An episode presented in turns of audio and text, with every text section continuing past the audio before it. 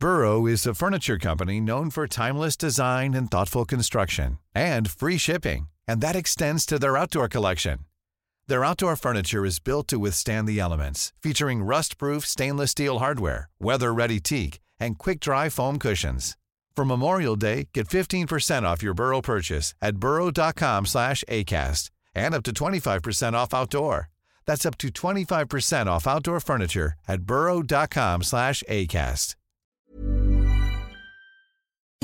Las noticias. ¿Qué tal? ¿Cómo le va? Buenas tardes. Estás a punto de escuchar Yo soy Javier Alatorre. las noticias con Javier Alatorre. La vamos a pasar muy bien. Comenzamos. Quiero una chica, quiero una ya, el amor de mi vida, una que pueda amar. Quiero una chica, quiero una ya, quiero un amor que sea muy especial, quiero una dama que me sepa amar. Se sepa mañana, oye. Muy bien, es el Sebastián Yatra y Guainá. Bueno, se llama Chica Ideal. Pues sí, más bien, ah, ah, ya que se acabó, ya que se acabó la pandemia y todo este tipo de cosas, ahora pues los, la, la gente pues tiene que aprender a, a ver cómo se acerca a una chica ideal. Yo creo que se perdió por ahí un poquito de práctica. no lo sé. Usted diviértase mucho, con mucho respeto, desde luego, con mucho respeto a, las jo- jovencitas y también las chicas, ¿no? ¿Cómo, ¿Cómo se hará ahora, Miguel? Antes, pues no sé, ¿no? Ibas a un baile y sacas a bailar a la muchachita, no sé. ¿Cómo, ¿Cómo le harán ahora? No tengo ni idea. Fíjate que, hola Javier, ¿cómo estás? Me da mucho gusto saludarte. Ya es viernes, señor, y de- además, sí es un gran tema, ¿eh? el que estás tocando, porque hoy es viernes de Halloween. La Ajá. verdad, después de la pandemia, no recuerdo que hubiera tanta emoción y tanta euforia por salir nuevamente a estas fiestas de, de celebración, de celebración de Halloween, porque no tiene absolutamente que ver nada con el día, con el día de muertos. Lo poco que yo he visto de repente donde me he colado por ahí donde están mis hijas, no, ya no es tanto el rollo de, oye, ¿me permites esta pieza? No, ya eso ya se acabó, señor, ¿eh? Cada quien se para a bailar, normalmente ahora ya casi todo el mundo baila solo, ya cada quien se para a bailar, y solamente Ajá. creo que en las fiestas muy familiares, como en los 15 años o en, la, o en el aniversario de los abuelos, es ahí en donde este, probablemente se dio un poquito eso, pero pues a veces nada más con una miradita estirando la mano, ¿no? Pues sí, yo creo que sí. La cosa es que, pues, A bailar. Hay que ponerse de buenas, hay que, hay que- mira, yo creo que este, este fin de semana con todo y que si la fiesta y que ya viene el que ya están de puente y, mucha gente pues va a descansar toda la semana, en fin, hay que recuperar, ¿eh? porque fueron dos años muy difíciles sobre, para todos, ¿no? Muy difíciles para todos en todo sentido, en la parte de, comercios, pero en la, digamos que en todo el aprendizaje de los, de los niños, de los jovencitos, de los adolescentes, pues hubo dos años eh, complicados, ¿no? De cómo, de cómo se van a relacionar unos con otros. Entonces, pues hay que aprovechar, no hay que lamentarse, eh, tampoco hay que hacer como que no sucedió nada, sí, sí pasaron cosas, pero pues habrá que pasarla muy bien este fin de semana. Qué gusto saludarlo. Día de San Juditas, día de San Juditas eh, Tadeo, el apóstol de Cristo. Pues bueno, eh, aunque fí- fíjate lo que son las cosas, San Judas Tadeo llegó así con permisito, con permisito, con permisito y se apropió de un templo que no es el suyo. ¿no? Por lo menos en la Ciudad de México. Hay unas filas toda la noche en muchas parroquias, incluso acá en el cerro. A- a nada más dieron las 12 con un minuto y empezaron los cohetes y cohetes y peregrinaciones. Es muy popular San Juditas Tadeo, nada más que no hay que confundir. No hay que confundir también con esto de las causas imposibles. Resulta que hay muchos malosos que dicen, pues que me proteja San Juditas, voy a ir a asaltar gente. ¿Qué es eso? No, no, no, San Juditas Tadeo no anda protegiendo malosos ni delincuentes, por más de que se quiera negociar con ellos, esa es otra cosa, es un asunto político, es un asunto terrenal.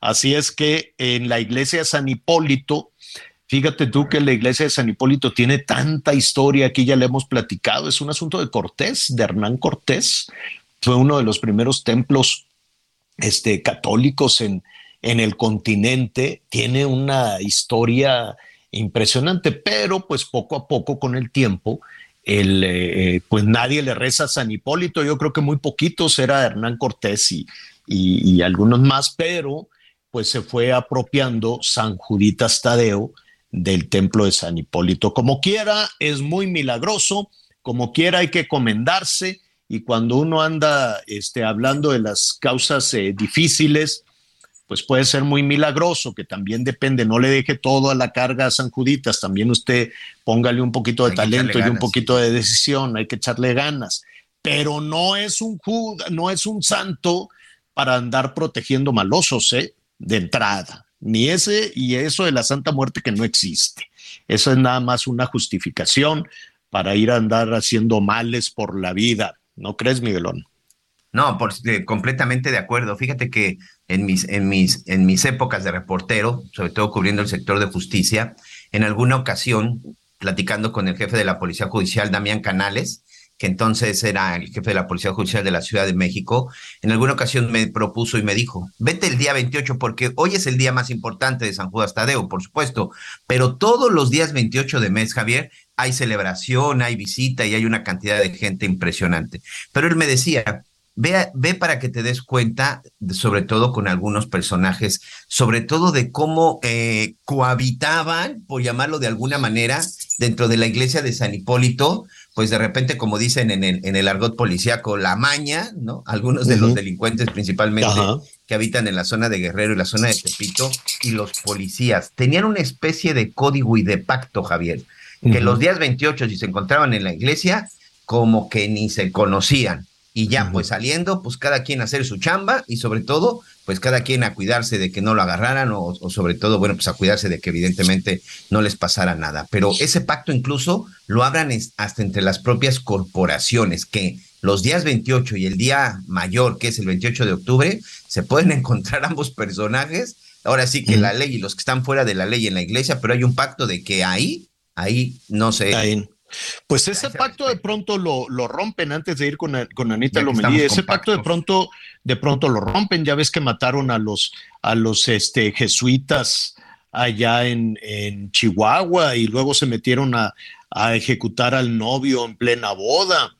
Y este, no, ya los, los criminales cuando les conviene a los delincuentes, ahí van de rodillas, ay, San Juditas, ay, Virgencita de Guadalupe, protégeme porque voy a ir a matar a alguien. ¿Qué es eso? Eso no existe, eso no hay justificación, no hay argumento. Una cosa es que los criminales en la vida terrenal sean protegidos por algunos policías, por algunos políticos incluso, ¿no? Que les permiten actuar, porque si no, ¿para qué nos hacemos tontos? La delincuencia existe porque la autoridad lo permite, nada más. No le estemos dando vueltas y que si sí, porque no, que hay que negociar, que no, no, no, la ley no es negociable. La ley no es negociable, la autoridad está para eso, la autoridad está para brindarle seguridad a los buenos y no para estar negociando, ni dar abrazos, ni bueno, ya pórtate bien y me prometes que es la última vez que vas a ir a ejecutar a alguien. Me lo prometo. ¿Qué es eso? no, la autoridad no es negociable, esos, y, mucho menos en terrenos celestiales, no, mucho menos con los santos. Dime, Miguelón. Te voy a platicar rápidamente una experiencia que tuve eh, ahora que en mi viaje a Colombia. Estuve precisamente en la zona de Medellín, Javier. Fui a la zona de Medellín, ya saben, la zona en donde pues fue genio, figura y hasta la sepultura, pues este eh, capo, este asesino eh, Pablo Escobar Gaviria. Y estaba ahí y precisamente con la gente, porque fui a, a entrevistar a algunos exintegrantes del cártel de Medellín, me llevaron a una zona en donde me dicen, te voy a llevar a hacer el recorrido que habitualmente se hacía y que hacía Pablo. Uno de los primeros lugares que, al, que habita, al que acudían durante el día cuando se salían a trabajar, porque bueno, lo veían ellos como un trabajo, vender droga y matar gente, era visitar la Virgen de los Sicarios, Javier, en Medellín.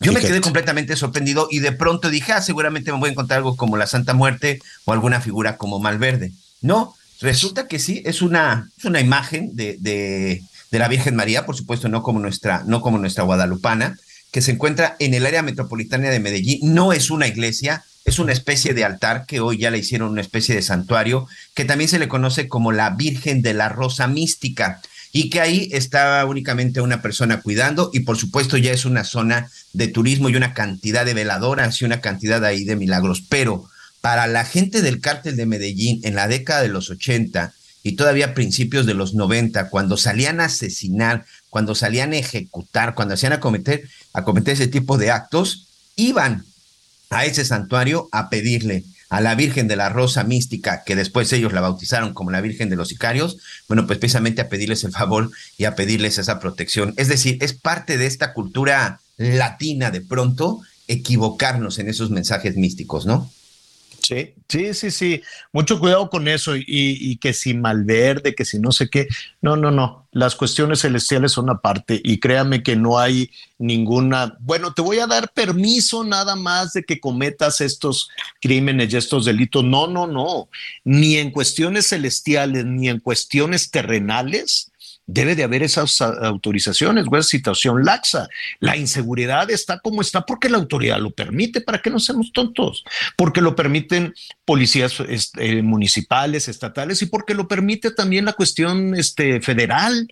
Si no, ese es el mensaje. Ah, pues dijeron que lo peor que me puede, lo peor que me puede suceder es que no me den un abrazo. Eso es lo peor que me puede pasar. Ah, bueno, pues muchas gracias. Anita Lomelí, ¿cómo estás? Bien, Javier, pues aquí muy interesada escuchando esto y fíjate que un tema que ciertamente no debemos de confundir es San la Muerte con la Santa Muerte. En muchas colonias y en muchos estados del país, cuando te metes y le rascas tantito por ahí, sí te encuentras a la Santa Muerte que está pues en un altar, ¿no?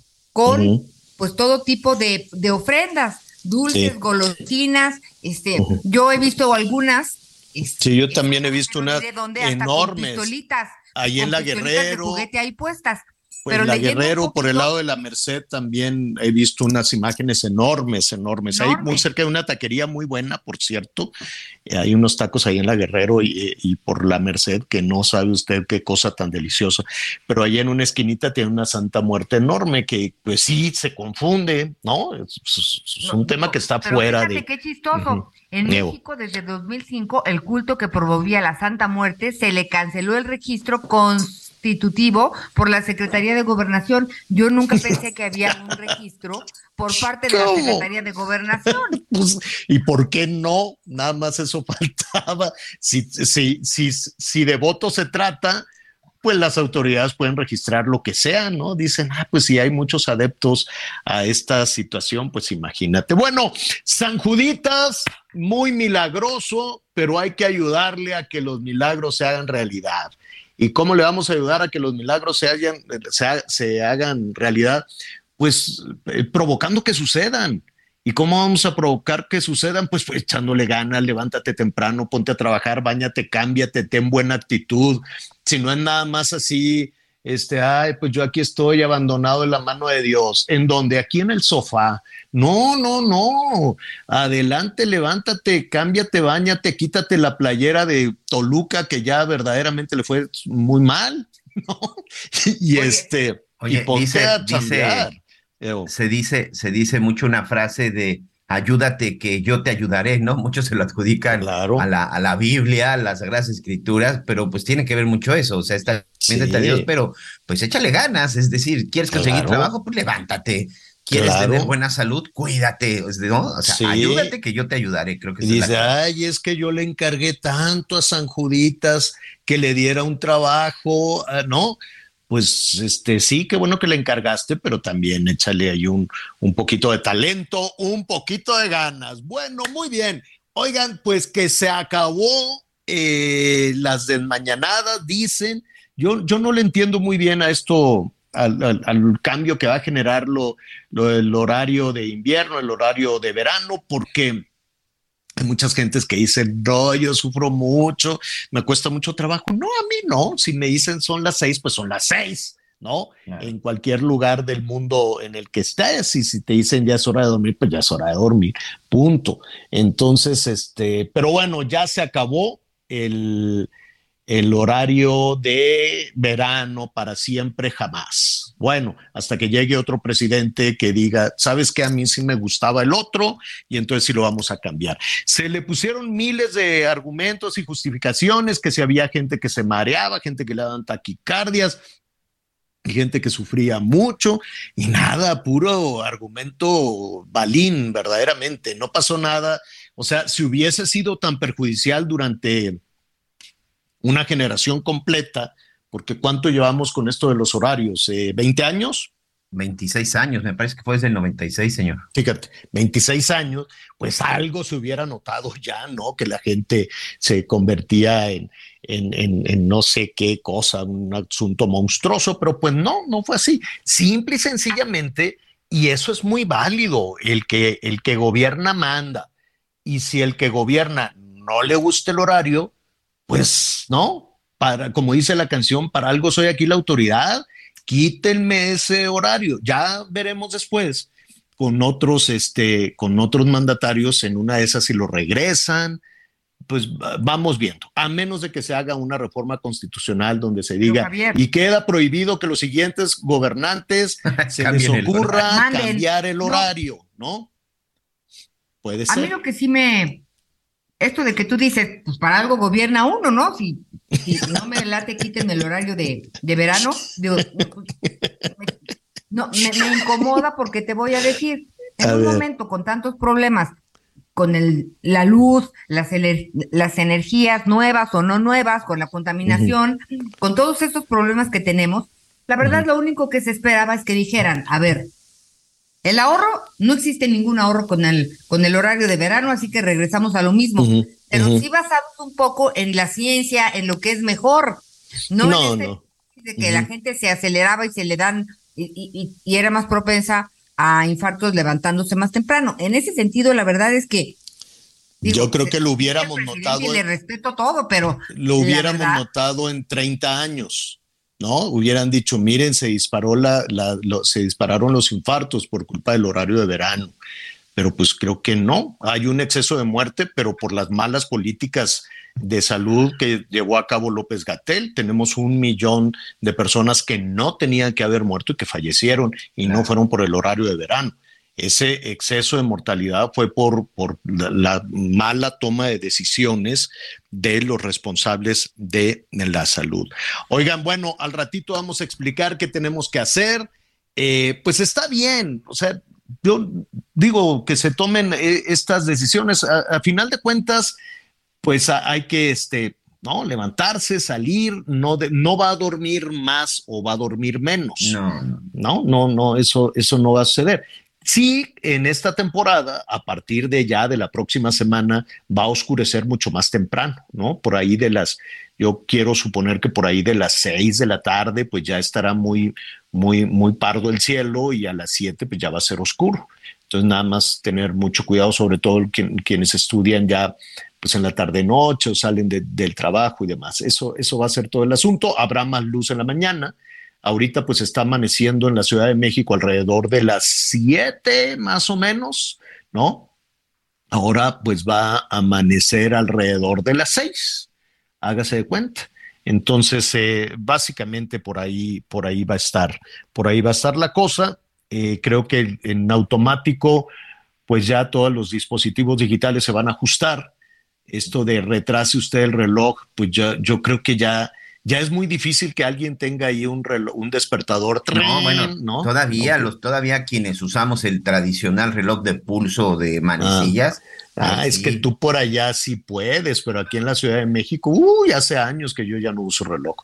Me, me subo las mangas, tengo un reloj así para las bodas y nada más. El mil fiestas. El mil fiestas. Uno nomás, que los señores nos damos un gustito, uno nada más tenía más, pero me lo robaron, tenía más, pero me asaltaron, me lo robaron. Y yo dije, no, qué angustia, qué, qué necesidad. Y no eran relojones de político, ¿eh? eran relojes normales, bonitos, así como dicen por ahí, padrotones y ya.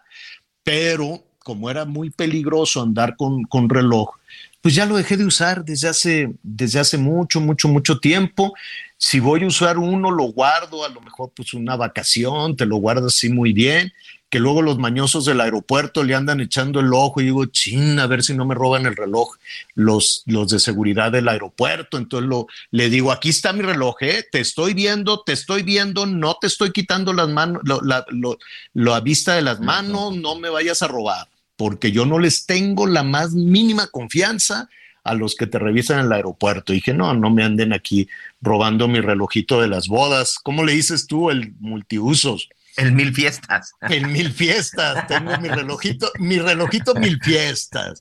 Y para la calle, pues nada, me subo las mangas de la camisa para que los malosos vean, ¿no? Aquí tengo, no traigo nada, nada, nada, nada. Y este, y así ya puedes andar pues un poquito más, más tranquilo. No, hace muchos años que ya no se puede usar nada en la Ciudad de México. Y pues digo, a mí nunca me gustó, antes estaba muy de moda que los señores se abrían así el botón de la camisa para ir al antro con cadenas y, cosas así. Eh, así. Así conquistó el Élica la Anita Lomelí, llegó con su camisa así, ¿no? Y sus cadenas. No, fíjate que yo soy más, me gusta este, soy muy sencilla. De repente me dicen, oye, pero qué simplona. Pero la verdad, con mis aretes chiquitos y mis y mi trajecito y así, yo ya le, yo, ya estoy lista. Elic, le, sí le gustan los relojes, pero pues ya también tenía tres y de tres le quedaba uno, pues ya dijo, ya, ya mejor que ni me gusten. sí. en, en, dos saltos le quitaron su reloj y yo iba atrás con mi hija y Elic necio peleándose con el señor, oiga, pero no es posible, y le digo. Con el señor. Quítate, le dije, dáselo. Con el, delincuente, Anita, ¿cuál señor? Con el, el, asaltante. Ajá. El asaltante este, que estaba armado. Pero es que da coraje, da, da mucho coraje, porque mira, Anita, los señores con mucho esfuerzo eh, para nosotros un reloj significa muchas cosas en determinadas etapas de la vida, ¿no?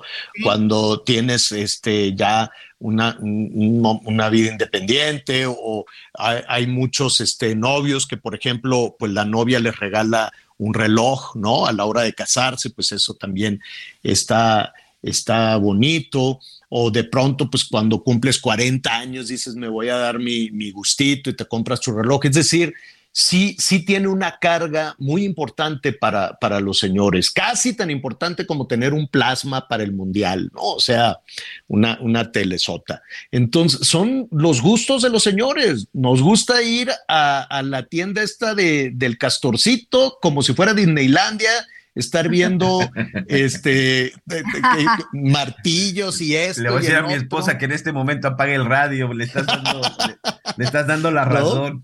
Entonces vas y aunque no compres, ay, mira, salieron estas llantas y está este taladro y está este juego de desarmadores. Entonces, pues, sí o no, Miguelón, es Disneylandia. sí. Oye, que si el taladro de cable largo, que si el eh, taladro de cable corto, que si el roto martillo, que si con pila, que si, señor, todos son necesarios en algún momento. claro. Entonces, mi gusto es, como dice la canción, y te das de vez en cuando esos gustitos. Y el reloj también significa eh, en determinado momento, ¿no? Eh, algo muy importante. Entonces, que te lo quiten, te da una rabia, te da una rabia porque te quitan no nada más la, la, caja de tiempo, pues no es que te quiten el reloj, te quitan el significado, el esfuerzo. Cuando los señores por ahí de los 40, no me dejarás mentir, Miguel, nos compramos un reloj, significa muchas cosas, ¿no? Significa mucho esfuerzo, significan muchas cosas. Y que llegue un bandido, rata miserable, que siente que tiene toda la impunidad porque el gobierno no hace nada, te da una rabia, te da un coraje porque te roban ese esfuerzo, te roban el significado, no te roban. Hay unos que tienen muchos relojes y dicen, bueno, pues ya, ¿no? Dime, Anita. Tienes razón, tienes razón, pero favor de no discutir con los asaltantes. Punto. No, claro que no. No te pongas a, no te pongas a discutir, eso, eso me queda muy claro. Bueno, pues tan de buenas que habíamos empezado, porque a ver Halloween, porque a ver muchas cosas, en fin, se nos va un poquito eh, en, en, el saludo, se nos va un poquito el tiempo, pero lo hacemos siempre con mucho gusto. Oiga, a ver, los de Toluca, pues no, saludos a Toluca que nos están escuchando, no batallen Saludos a Pachuca. Va a haber pastes gratis, yo quiero suponer, por la, mínimo, mínimo. ya, ya, ya tienen la copa, ya, ya, ya. Ya el protocolo de entregárselas el domingo. Vamos a hacer una pausa y cuando regresemos les voy a contar. Ayer había gente comiéndose unas mixas y unos tacos en la noche en varios estados del país y vieron algo en el cielo. Le digo después de una pausa.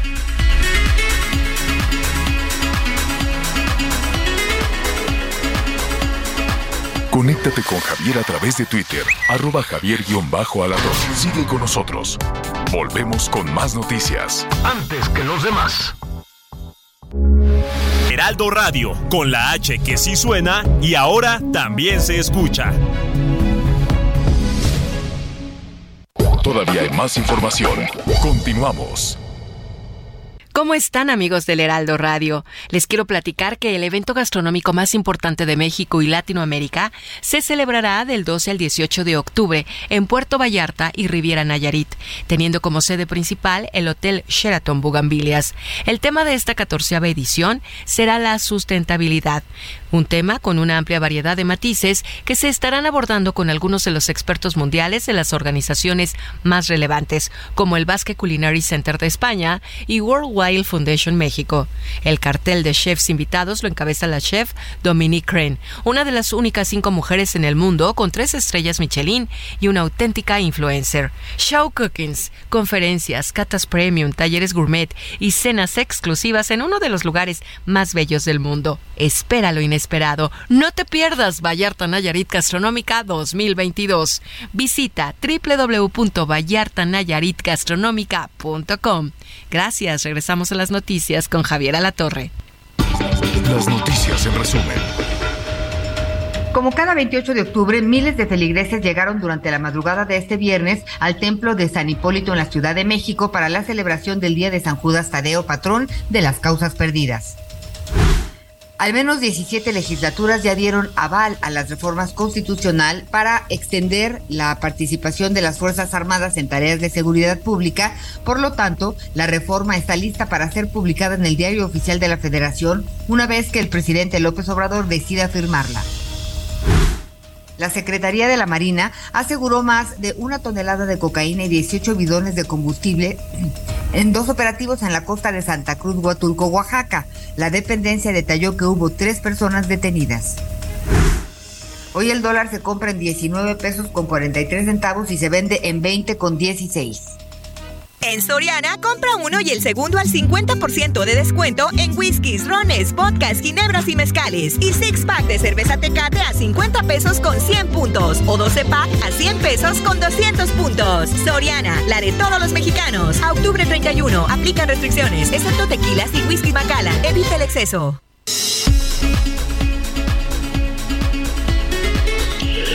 Bueno, bueno, muy bien. Eh, muchísimas gracias por todos sus comentarios. Me, dice aquí unas personas, no, ese es la iglesia de San Juditas.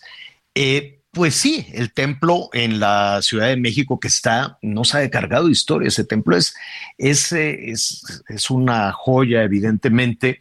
Puede dividir muchísimas opiniones, pero en realidad es el templo de San Hipólito. Ahora, es un tema que no le gusta, pues mucho menos le va a gustar a la, actual administración, porque ese templo tiene 500 años. Pues sí, más o menos 500 años, porque estamos hablando de 1521. Evidentemente ahí, había otro templo, había una capillita pequeña que mandó a hacer Hernán Cortés porque fue una matazón tremenda, ¿se acuerda de la noche triste? Yo no, no, no sé bien este, este tema de, que si en este ahuehuete fue a llorar Cortés, pues no, no, no sé, no tengo muchas referencias, pero lo que sí existe es ese templo, que no era, que no era así, era una capillita que mandó a hacer Hernán Cortés porque fue, realmente la derrota fue terrible y eran cuerpos y cuerpos apilados eh, desde luego, no solo de, no solo de, de, de, los, bueno, pues eran todos los aliados de Hernán Cortés y fue una derrota este, tremenda.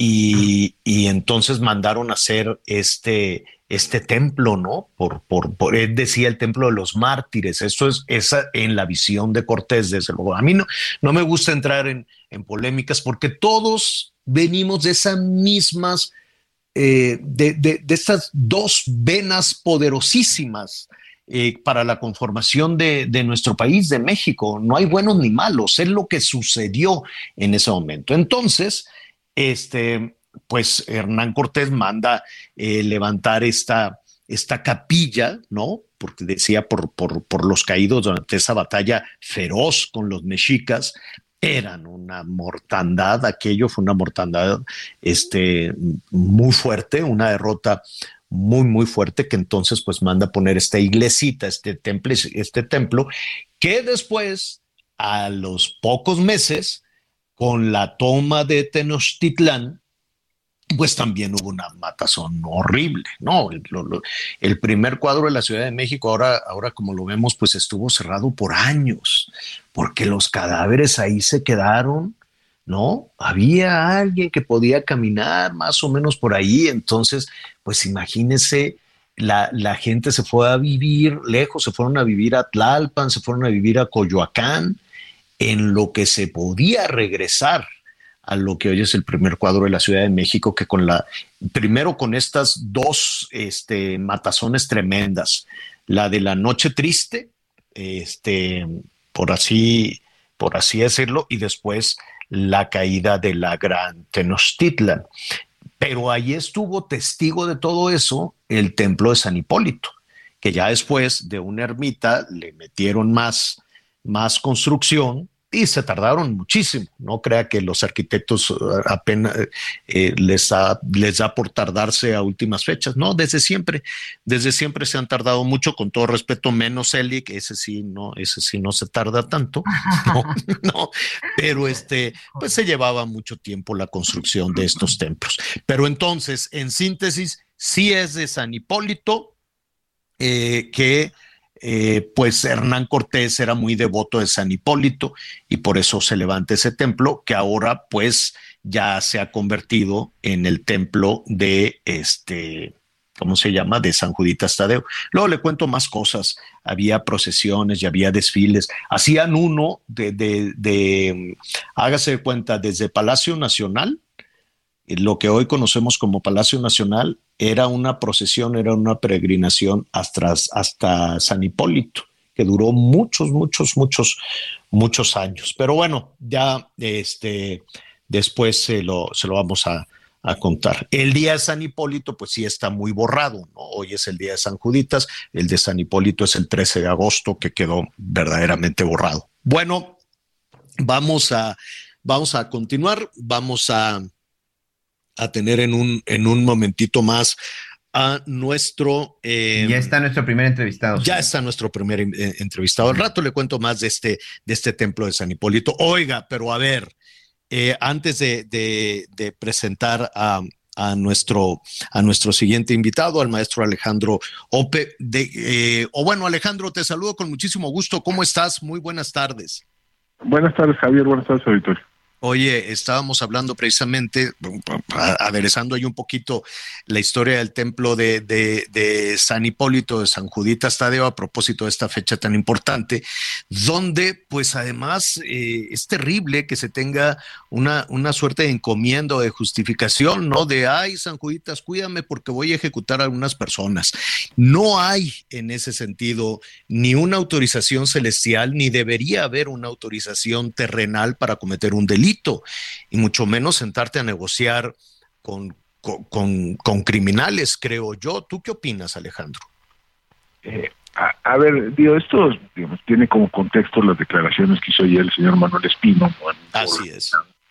Eh, en el cual afirmó ¿no? que había entrado, digamos, había tratado de entrar en contacto con diversos grupos criminales, que lo había logrado con dos, y que eh, les había planteado algún tipo de negociación.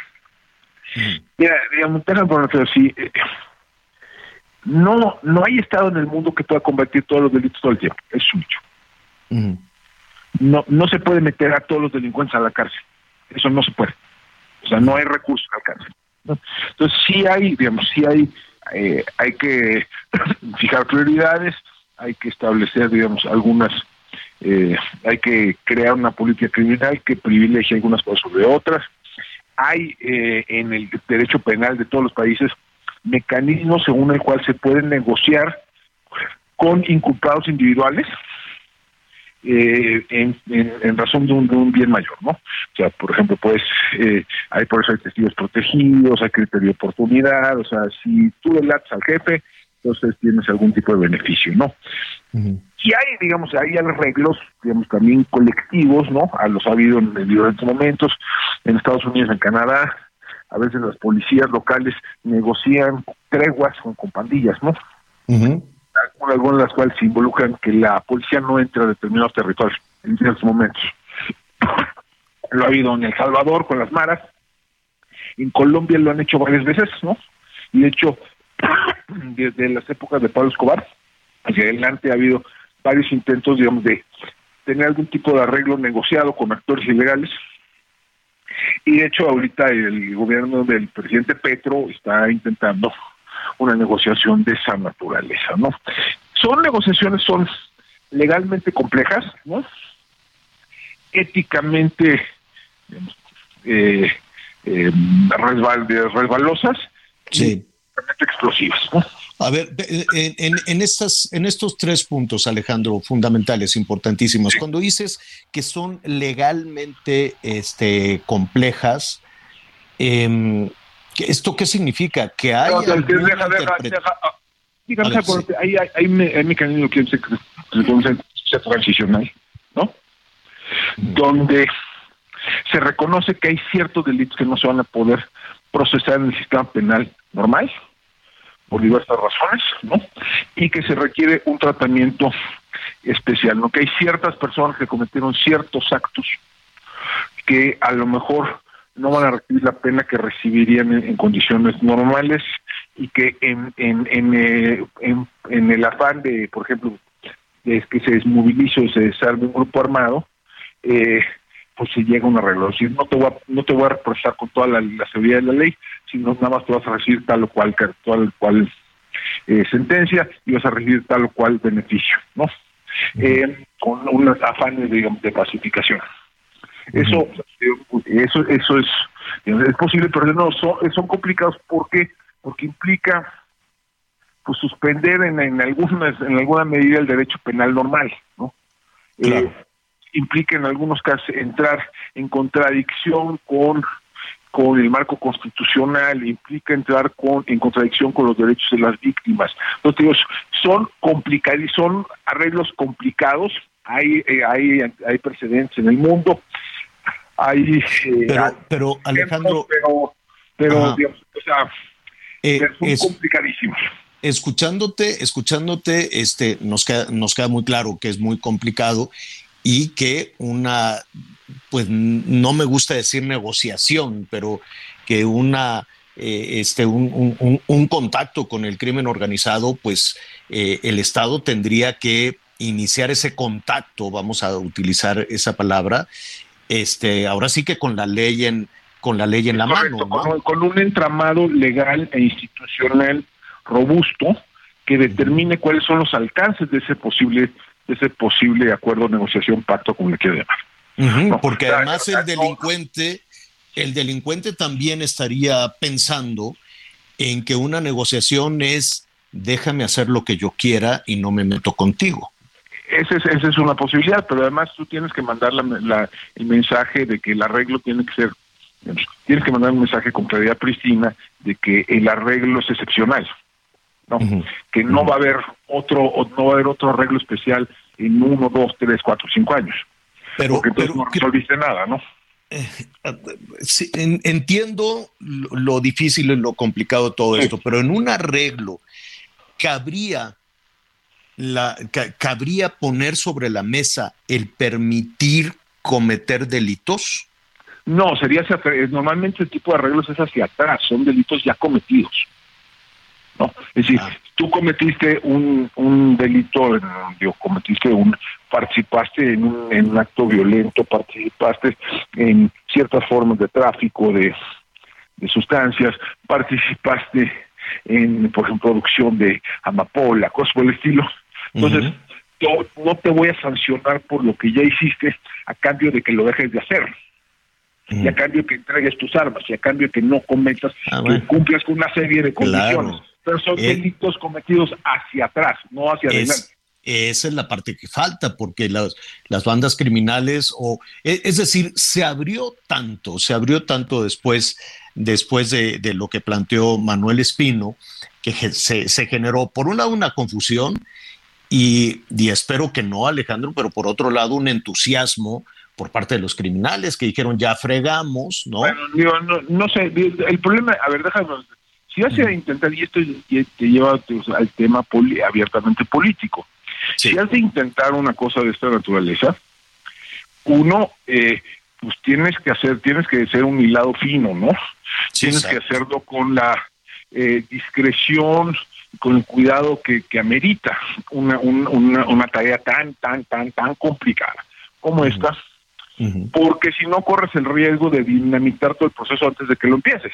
Exacto. Creo que lo que creo que lo que, que- creo que es lo que acaba de suceder, porque sueltas una bomba de estas sin una pedagogía previa, sin una deliberación eh, eh, que la anteceda, sin eh, un planteamiento jurídico, eh, político, ético de los alcances y los, y los límites de una negociación de esta naturaleza, pues lo que acabas de, eh, lo que acabas es ah, dejando esto a la imaginación de todo el mundo.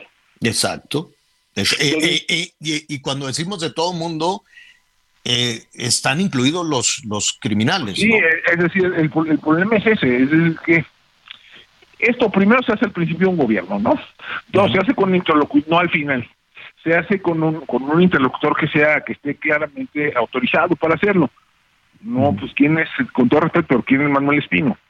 Eh, eh, tercero, se hace como parte de una política más amplia de esa pacificación que incluye eh, la construcción de un entramado legal institucional que haga posible un arreglo de esa naturaleza, una política de pacificación de esa naturaleza. Eh, es, o sea, no, Recu- ¿Recuerdas, Alejandro, que cuan- digo, déjame ponerlo así. Lo que hizo el señor, si, si hay, si es cierto lo que dice el señor Espino, no es un, no es un intento serio.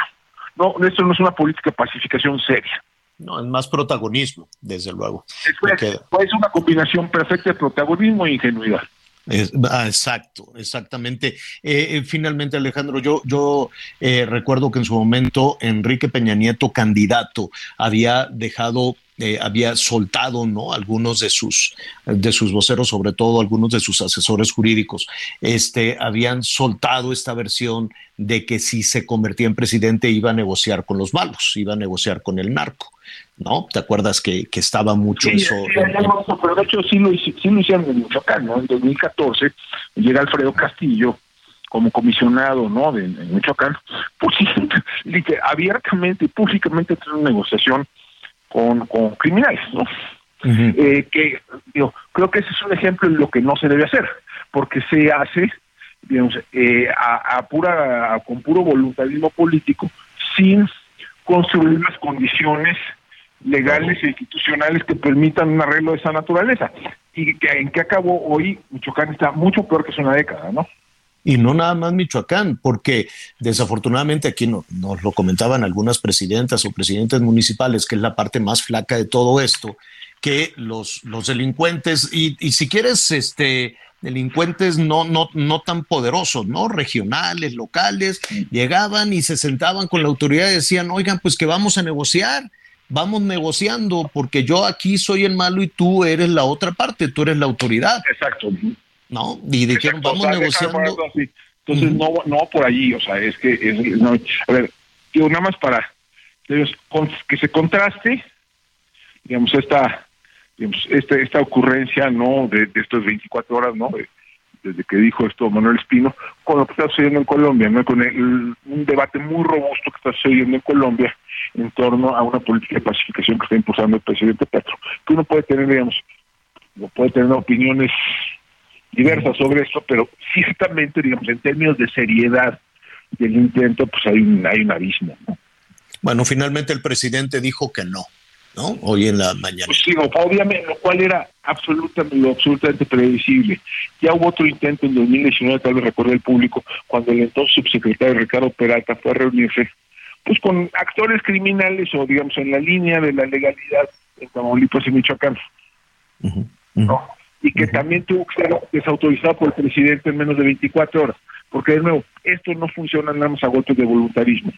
Esto funciona si hay una política bien pensada, bien diseñada, con, con digamos, con los componentes de, jurídicos e institucionales correctos. Bueno, hubo también ahí una, una, eh, una defensa de, de Manuel Espino, este, yo no sé si era necesario o no la defensa, yo no sé si fue una iniciativa. Bueno, ya podemos entrar ahí en un mundo de especulaciones, como tú muy bien señalas, si es un asunto de protagonismo y torpeza, o si fue un encargo, si fue una encomienda, en fin, ¿no? Se abre siempre todo un mundo de, como, de como quiera, digo, deja, deja porque llama todo. Si, si, una, si era una negociación ese día que ya la, ya la Exacto, tienes toda la razón. Alejandro, muchísimas gracias eh, como siempre por tu análisis, tu comentario y este disfruta este fin de semana que no sé si va a ser muy largo para ti o, o no, pero bueno. Eh, Muchas gracias, Javier. Muchas gracias. Un abrazo fuerte, es Alejandro Ope. Y sí, como cualquiera posibilidad, ventaja o desventaja en todo esto tan complejo, tan espinoso que lo han intentado y, y bueno, pues hay opiniones, ¿no? Hay opiniones, cómo puedes negociar con un criminal, ¿no? Eso es, es, es, algo difícil, complicado, complicadísimo de entender. Oiga, este fin de semana, saludos a Brasil, me da siempre tanto gusto que nos escuchen en, en Brasil, la verdad, este, de, de, manera, de manera digital, desde luego. Este, así es como nos pueden escuchar. Y les recuerdo también el Twitter, el Instagram y javieralatorre.com, ¿no? Ahí, este, ahí también puede tener muchísima, muchísima información. Está calientita la elección, van a elegir a, un, este, a un nuevo presidente, van a la segunda ronda, que va a ser ya la, la ronda definitiva. Son solo dos aspirantes, Jair Bolsonaro y, eh, y Luis Ignacio Lula da Silva. Así es que veremos. Eh, ahí está. Mire, en la primera ronda todo el mundo decía, no hombre, va a haber nada más una ronda, Lula va a barrer, Lula ya se sentía muy confiado, ya no iba a los debates, dice, no, yo no voy a, no, no voy a arriesgar nada. le daban como treinta y tantos puntos de ventaja sobre el presidente Bolsonaro. Y entonces ya se la pasó mucho más a gusto, ya ve que se ponía también ahí unas borracheras, decían, ah, ya, ya, aquí ya a gusto, tráiganme unas, este, unas picañas. Y este, ahí hay un restaurante ahí en, en, en Río, Anita Miguel, buenísimo. Entonces llegas y traen unos, unos fierros, así unos picos con diferentes cortes de carne y ahí te van dando rebanaditas hasta que digas ya basta, ¿no? Entonces te van así poniendo la, la carnita como todo, todo muy rico. Y Sao Paulo, Sao Paulo, este, ¿sabes qué es? Sao Paulo y Guadalajara son igualitos. La Colona Providencia es igualito a Sao Paulo, igualito. Siempre me recuerda mucho a Guadalajara. Pero bueno, el hecho es que van a tener elecciones este domingo y pues no hay nada para nadie, ¿eh? nada para nadie. Mm. Los sondeos dicen que va a la delantera Lula da Silva. Decían lo mismo exactamente que iba a ganar a la primera con 30 puntos de ventaja y nada, ¿no? Casi prácticamente empataron, los dos quedaron por abajo de los 50, eh, del, del 50% de los votos. ¿Y ahora cómo van, Miguelón?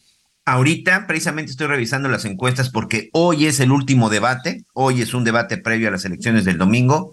49% de preferencia tiene el exmandatario Luis, Luis Ignacio Duda da Silva contra 44.3 de el actual, eh, del actual este, Pues presidente. cuatro- de cinco Bolsonaro. puntitos. Cinco puntos, señor, para la elección del domingo. Vamos a ver hoy en el debate si se mantienen, si se separan o si se ¿Quién creen que va a ganar? Yo No creo sé. que Luis Ignacio. No sé, sí, sí, todo indica que Luis Sí, Ignacio, ¿no? aunque, aunque este Jair Bolsonaro tomó nota de México y abrieron la llave de- del dinero, como no tienes idea. Están así, a ver, que la mamá soltera, que el que no trabaja, que el que no quiere, y está reparte y reparte y reparte este dinero Jair Bolsonaro, dijo, vamos a aplicar la de México, y entonces empezaron a, pues a, repartir, ¿no? A repartir mucho dinero en otro intento por mantenerse, por mantenerse en el poder. Elecciones el domingo, aquí le diremos ya a través también de las redes sociales quién ganó. Vamos a una pausa, es, es muy cortita, volvemos. Quiero una chica, quiero una ya. Quiero una mujer que sea muy especial. Quiero una sepa mal. Y por supuesto que se sepa mañana, oye.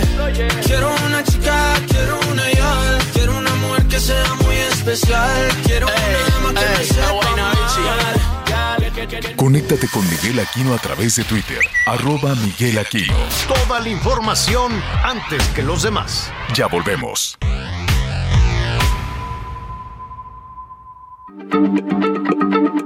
Heraldo Radio, la H se lee, se comparte, se ve y ahora también se escucha. Hiring for your small business? If you're not looking for professionals on LinkedIn, you're looking in the wrong place. That's like looking for your car keys in a fish tank. LinkedIn helps you hire professionals you can't find anywhere else, even those who aren't actively searching for a new job but might be open to the perfect role. In a given month, over 70% of LinkedIn users don't even visit other leading job sites. So start looking in the right place. With LinkedIn, you can hire professionals like a professional. Post your free job on linkedin.com/people slash people today.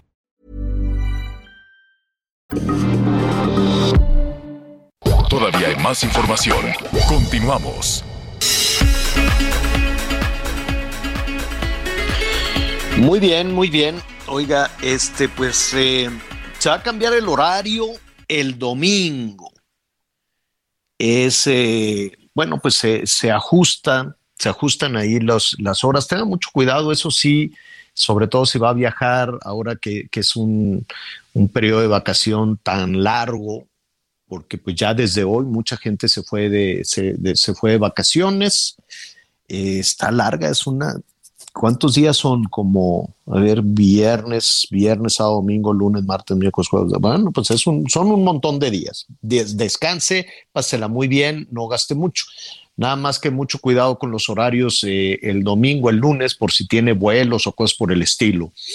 En el centro del país, en la Ciudad de México, son las 12 con un minuto.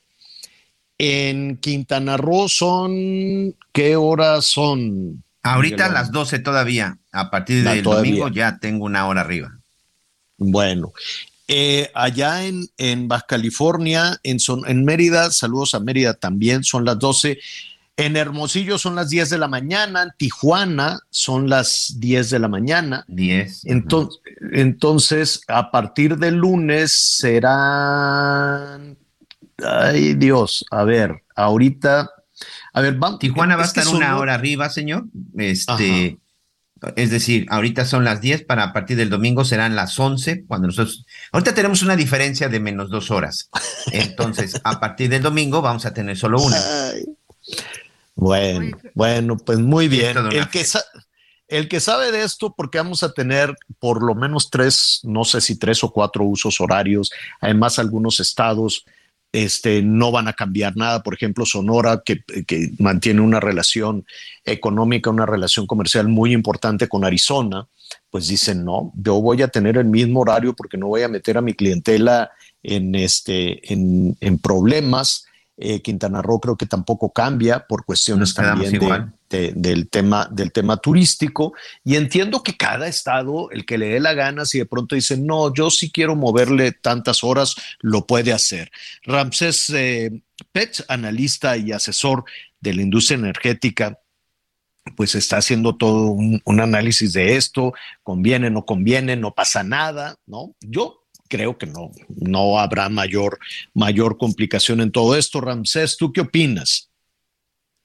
Buenas tardes a todos ahí, bueno, y qué oportunidad me dan tan grande para comentar lo siguiente. A ver, lo digo así, yo en el horario que estamos por concluir ya este domingo, que nos vamos a quedar con el horario de verano con una hora menos, de mi punto de vista y mi muy particular no estoy de acuerdo.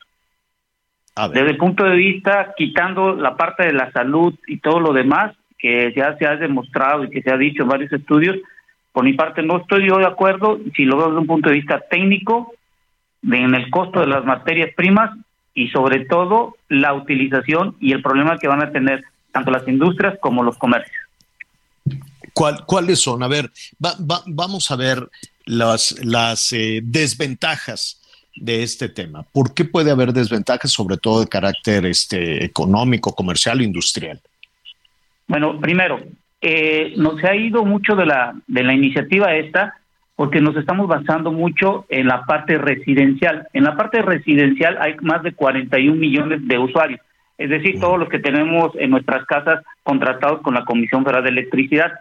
Más o menos nosotros consumimos más o menos por hora, es un promedio de acuerdo a datos del SENACE, 8.248 megawatts, más o menos por hora.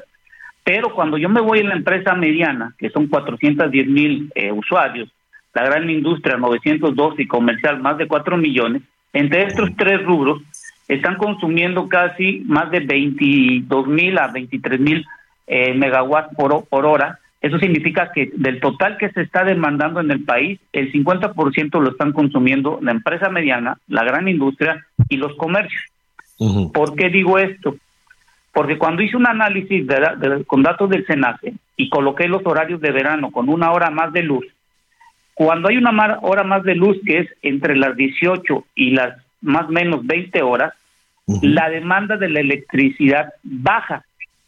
Pero cuando yo coloco el ah. horario de invierno, cuando hay una, una hora menos de luz, la demanda aumenta porque las empresas, la gran industria y el comercio están, en un, pico, están en un pico de actividad, pues. Exactamente. ¿Por qué? Porque cuando voy en la parte residencial de nosotros, cuando salimos de nuestra casa a las 7, 8 o 6 de la mañana, se apagan las luces y lo único que queda prendido es el refrigerador, por así decirlo, diciendo que no hay nadie en la casa. Y si hay una persona, bueno, pues ya veremos si prende el radio o la televisión. Pero no es la misma demanda que una industria que empieza a las 9 de la mañana y hay una gráfica que hicimos que va subiendo la demanda y el pico más alto en, en verano baja porque la industria y comercio no necesita tanta electricidad, pero a la inversa, cuando está en invierno, sube. Y hay que recordar algo muy importante. Hay varios estados que, que tienen en la parte residencial las tarifas de invierno y de verano. Y la de invierno aumenta el costo porque, se, porque disminuye el rango. Entonces creo que no estoy muy de acuerdo desde el punto de vista operativo de mi parte, porque se incrementan los costos a tener una mayor demanda y hay que recordar que en México el 60% de la electricidad que se genera es con gas natural y el precio, comparado con el año pasado, ya subió más del 100%. Mm, que además en el, en el análisis de, la carestía, en el análisis de, la inflación, este, siempre hay una referencia a un incremento en la energía eléctrica. ¿eh? Sí, y qué bueno que me da esa gran oportunidad porque cuando ustedes tengan la oportunidad, lleguen a su casa en el recibo de luz, en la parte izquierda dice, la, descriptizan los precios de la electricidad y uno puede observar que está el costo de la transmisión, distribución y la generación de la electricidad. Y en la parte de abajo está la ayuda gubernamental, que es el dinero que aporta el gobierno para mantener el precio de la electricidad por debajo de la inflación. Pero cuando yo reviso la transmisión y distribución de todas las sumas que acabo de comentar, entre el 40 y el 60% se va en ese costo. Es decir, llevar la electricidad donde se genera a la subestación hasta mi casa está costándome por cada peso entre 40 y 60 centavos. Ahí está el problema en, el, en la tarifa residencial. Vamos a tener, eh, bueno, pues vamos a, empezar a evaluar. ¿Se puede cuantificar todo esto que nos estás eh, señalando, Ramsés? ¿Se le puede dar más o menos? Pues no sé, dependerá también de, hay muchísimos factores, ¿no? Desde la reactivación de la industria que todavía está pues está pues apagada, verdaderamente apagada después de, de todos estos, eh, no necesariamente la pandemia, son muchos los factores que han influido para que, para que los motores estén apagados pero pues yo me quiero imaginar que si ya echamos a andar todo esto, eh, que urge echarlo a andar, pues los costos apenas los vamos a conocer. Sí, y creo que hay algo muy importante porque me llama mucho la atención. Se han escuchado en Estados Unidos que está, se metió también una propuesta, pero ellos se van a quedar con el horario de verano, es decir, ellos van a tener una hora más de luz si lo aprueban y empiezan en diciembre del 2023. ¿Qué significa ellos? Que ellos se dieron cuenta que como son un país de alta industria, necesitan minimizar los costos por la generación. Nosotros consumimos más o menos 40 mil megawatts por hora, es un promedio, en Estados Unidos más o menos consumen entre 350 mil y 400 mil, 10 veces más que nosotros. Entonces ellos, si llega a aprobarse, que es lo más posible, se van a quedar con el horario de verano y nosotros con el horario de invierno. Y las zonas fronterizas de nuestro país, bueno, van a tener que acoplar al fin y al cabo al horario que esté en Estados Unidos. Pues eh, sí, tienes toda la razón y creo que hay en, en, en, esta decisión que se tomó pues se deja la libertad a algunas eh, a, los estados, a los gobiernos de los estados, a que si a sus intereses, no nada más empresariales, industriales o incluso la ciudadanía lo resuelve, pues ellos pueden tomar el horario que, más les convenga. Y entonces ahí sí, va a haber una rebambaramba. Sí, y si me permite, yo lo creo, yo creo que una hora más de sueño o una hora este, más de luz por la o menos de, de luz por la mañana, creo que a todos nosotros en la parte de, de, la empresa, a gran industria y comercio, recuerden que si se incrementan los costos, lo trasladan al consumidor y eso va a incrementar la inflación y, por ende, pues estamos viendo que estamos viendo una inflación, tanto la subyacente y la no subyacente, que está teniendo problemas para ser controlado. Entonces yo creo que debemos de pensar y tenemos todo un año para reevaluar realmente si este cambio benefició, sobre todo en la zona centro del país, donde está más concentrada la industria y, el, y la parte de manufactura y sobre todo ver cómo se puede acoplar en este año que podemos hacer un buen ejercicio en este país. Tomamos nota de tu análisis, Ramsés, y te agradecemos como siempre. Buen fin de semana. Gracias, que tengan un buen fin de semana, cuídense. Gracias, es Ramsés Pech, analista y asesor de la industria energética, y tiene aquí este, este punto de vista que, que, bueno, finalmente aquí tengo ya el mapa de los usos horarios. Miguelón, tú sí vas a tener un cambio, ¿eh? Sí, sí, sí. Bueno, al final, este. Una hora más. Cambio, me quedo igual, pero más bien los que van a tener el cambio va a ser el resto, el resto del país, sí. Entonces, cuando aquí sea. Como nosotros. Mira, cuando en este momento. Todo e Quintana Roo nos quedamos igual. Es decir, para Quintana Roo, el horario de este noticiero será de las 12 del día a las 2 de la tarde, cuando en el resto del país o en la mayoría estará de 11 a 1, señor. Entonces, miren el primer uso horario que va a ser por allá este, en Quintana Roo, ahorita que son las, las 12, va a ser la una a partir del lunes, ¿no? Hágase de cuenta, hágase de cuenta. La una en Quintana Roo, la una de la tarde, 12 de, de la tarde, 12 del mediodía en el centro del país, 11 de la mañana en el horario del Pacífico que considera Sonora y Sinaloa, Sonora, Sinaloa y Baja California Sur. Y Nayarit, señor. Y Nayarit, y es cierto, y Nayarit también me falta, y serían las 10 de la mañana en Baja California, ¿no? Eh, allá en Tijuana, en Mexicali, un piquito de Baja California Sur también, ahí habría dos horas de diferencia, entonces vamos a tener uno, dos, tres, cuatro diferentes usos horarios a partir del próximo, del próximo lunes. Bueno, cualquier duda, ya sabe, en un ratito más lo estaremos retomando. Hay opiniones a favor, hay opiniones en contra de todo esto. Oiga, este sí, tener luz es. Eh, mire, por ejemplo, algunas de las personas que, estaban preocupadas con este tema del, cambio de, del, del, ¿cómo se llama? El horario, dicen, no, es que en la tarde, en la noche, va a oscurecer y de pronto pues ya no, la gente no va a salir con tanta seguridad, en lugar de que oscurezca a las 7, 8, pues va a oscurecer como a las 6 de la tarde. Yo no sé si ese es uno de los elementos para garantizar la seguridad de las, de las personas, porque bueno, pues tienes que actuar independientemente de si hay, está un sol resplandeciente o está una noche muy, muy oscura. Y en ese sentido, pues nunca falta quien quiera hacer eh, responsable también a la naturaleza de la falta de acción de las autoridades. Estuvimos revisando, estuvimos revisando cómo, cómo, este, cómo está esta percepción de seguridad en el país. Nuevo León, San Pedro, pues sale ahí en, en primer este, lugar. Mérida también sale muy bien, pero sabe que la Ciudad de México, la alcaldía Benito Juárez sale muy bien ranqueada, queda en segundo lugar. Y entonces, pues eh, hemos eh, buscado a Santiago Taguada, quien me da muchísimo gusto saludar el alcalde de la Benito Juárez para preguntarle cómo le hace y si este cambio en el uso horario les va a modificar en algo su estrategia. Santiago, qué gusto saludarte, ¿cómo estás? Javier, muy buenas tardes, un saludo a ti y a todo tu auditorio. Ana, buenas tardes. Oye, sale muy bien la percepción de seguridad en tu alcaldía. Sí, mira, decirte, Javier, que eh, nosotros desde que iniciamos el gobierno, como tú sabes, yo soy un alcalde electo en el 2018, tuve la oportunidad y la confianza, sobre todo los vecinos de Benito Juárez, de reelegirme en el 2021. E iniciamos con un programa y con un eh, proyecto de seguridad que le denominamos Blindar Benito Juárez. Y este programa y este proyecto precisamente tiene eh, como, como punto neurálgico, primero, retomar una estrategia que se había perdido en la ciudad en términos de proximidad. Tú recordarás mucho aquel policía, policleto, policía de barrio que le llamaban.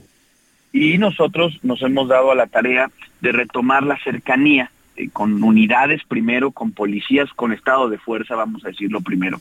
Y después, por supuesto, con eh, eh, inteligencia, con tecnología. Y eso nos permite hoy, porque así ha venido avanzando en, en diferentes trimestres, porque hay que decirlo, esta medición del INEGI eh, se ha venido dando desde que iniciamos. Y esta medición del INEGI, eh, la, medición anterior también nos puso como la segunda más segura del país. Ahora, eh, de, de siete que vecinos de cada diez, ahora pasamos a ocho, es decir, vamos mejorando.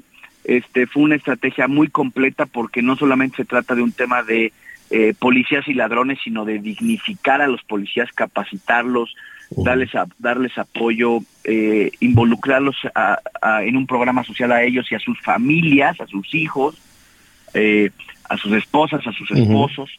Este, entonces, este programa, insisto, pues hoy a cuatro años de que inició, pues tiene resultados ya muy concretos. Quiero decirte, cuando yo llegué a la alcaldía, y que se inició esta medición del INEGI donde ya contemplaba las alcaldías, nosotros ni siquiera estábamos en los primeros 10 lugares, estábamos muy por debajo, ¿no? Había una percepción de inseguridad que, que mucha gente me la comentó en el 2018 y pues hemos venido trabajando. Eh, contratamos policías, le metimos presupuesto, hemos eh, seguido insistiendo en retomar estos eh, espacios públicos de calidad. Tú decías hace un momento, oye, ¿qué tanto el horario?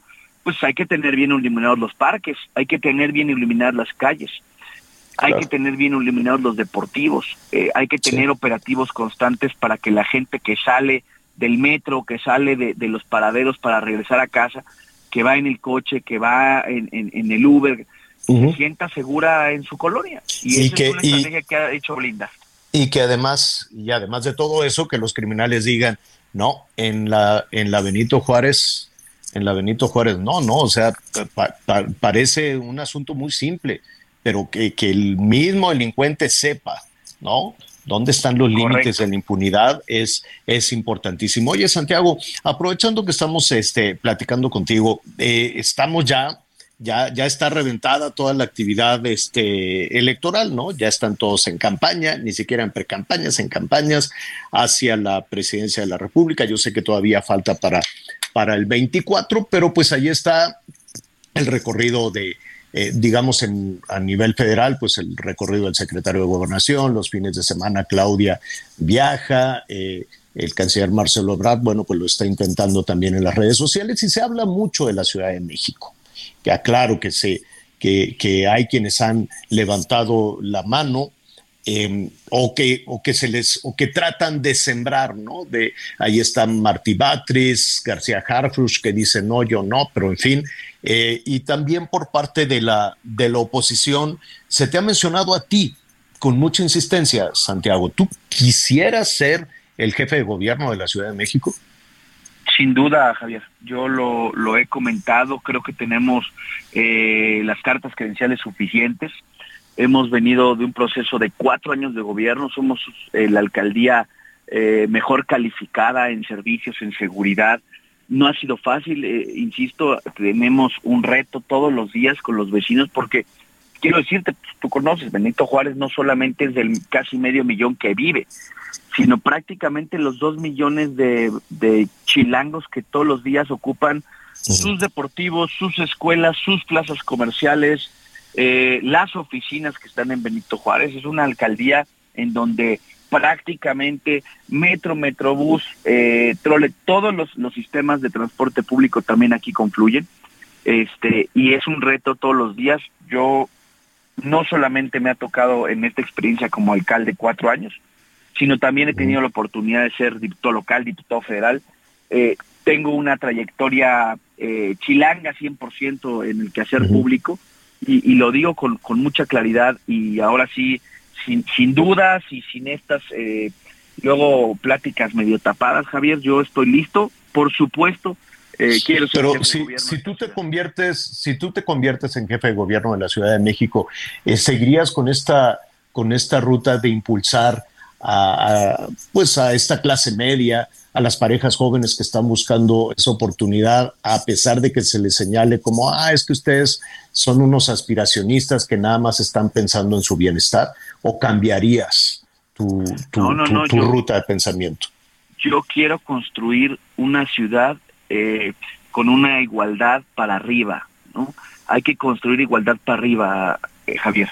Hay que realmente darle a la gente servicios públicos de calidad, no solamente en cantidad.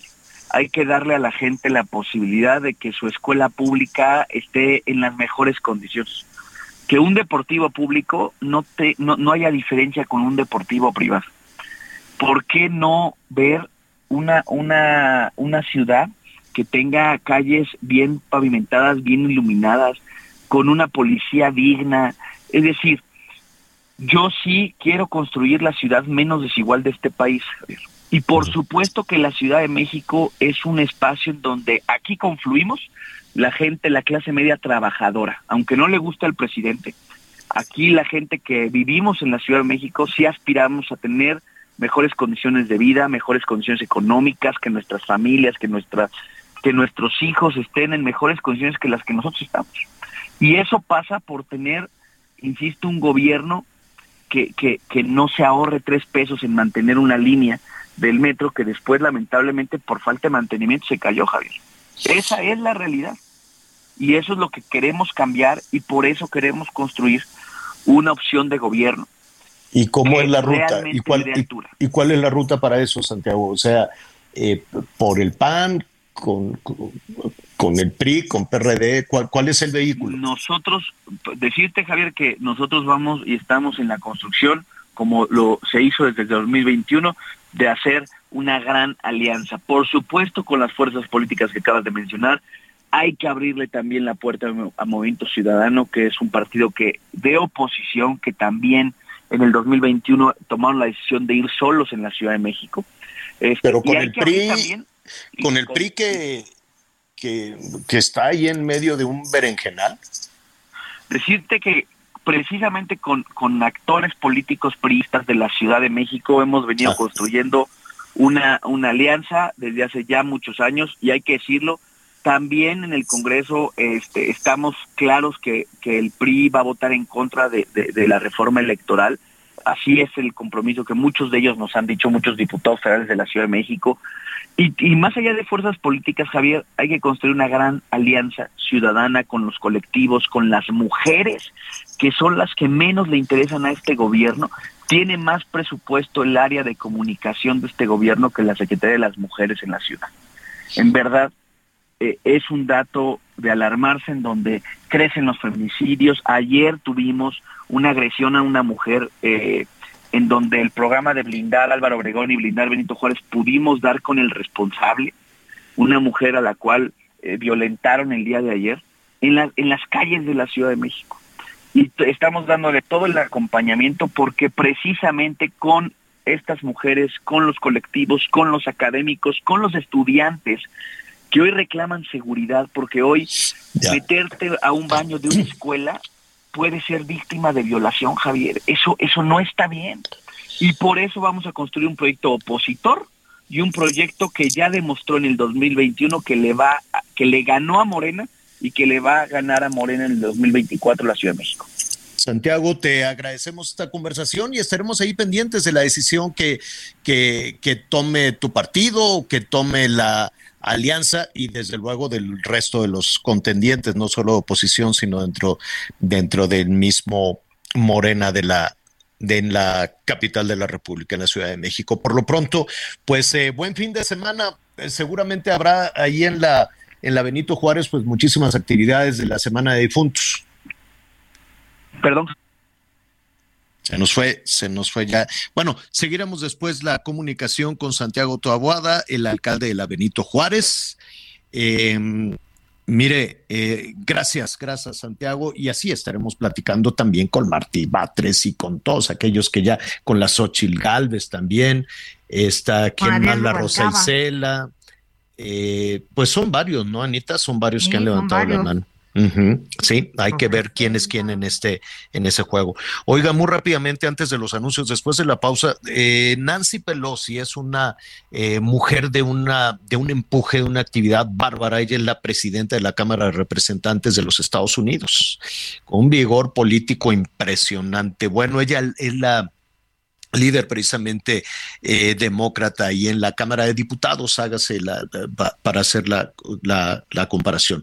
Se metió un fulano a la casa de Nancy Pelosi, les destrozó la puerta anoche, se metió con un martillo, agarró martillazos al marido de Nancy y le están operando la cabeza en este, en este momento, un asunto este, tremendo. Paul Pelosi se llama el, el marido de, de Nancy. Le voy a contar qué sucedió después de una pausa. puede ser que en un segundo me perdí en tu mirada. Cuando por dentro yo te gritaba, déjame robarte un beso que me llegue hasta... Conéctate con Ana María a través de Twitter, arroba Anita Lomelí. Sigue con nosotros. Volvemos con más noticias. Antes que los demás. Heraldo Radio, con la H que sí suena y ahora también se escucha. Todavía hay más información. Continuamos. Hola a todas y todos. Soy el doctor Francisco Olguín Sánchez, director médico para el portafolio de oncología en Pfizer México. ¿Cuáles son los factores de riesgo que aumentan la posibilidad de cáncer de mama? Existen dos tipos de factores de riesgo, los no modificables y los modificables. En el primero están el género y la edad. Por ejemplo, una de cada 12 mujeres se enfermará de cáncer de mama a lo largo de su vida. Además están la menstruación en etapas muy tempranas, la menopausia después de los 50 años y la genética. Por otro lado, se encuentran los factores modificables como es tener un estilo de vida sedentario, tabaquismo, la exposición a la radiación, entre otros. Hazlo bien, mano al pecho.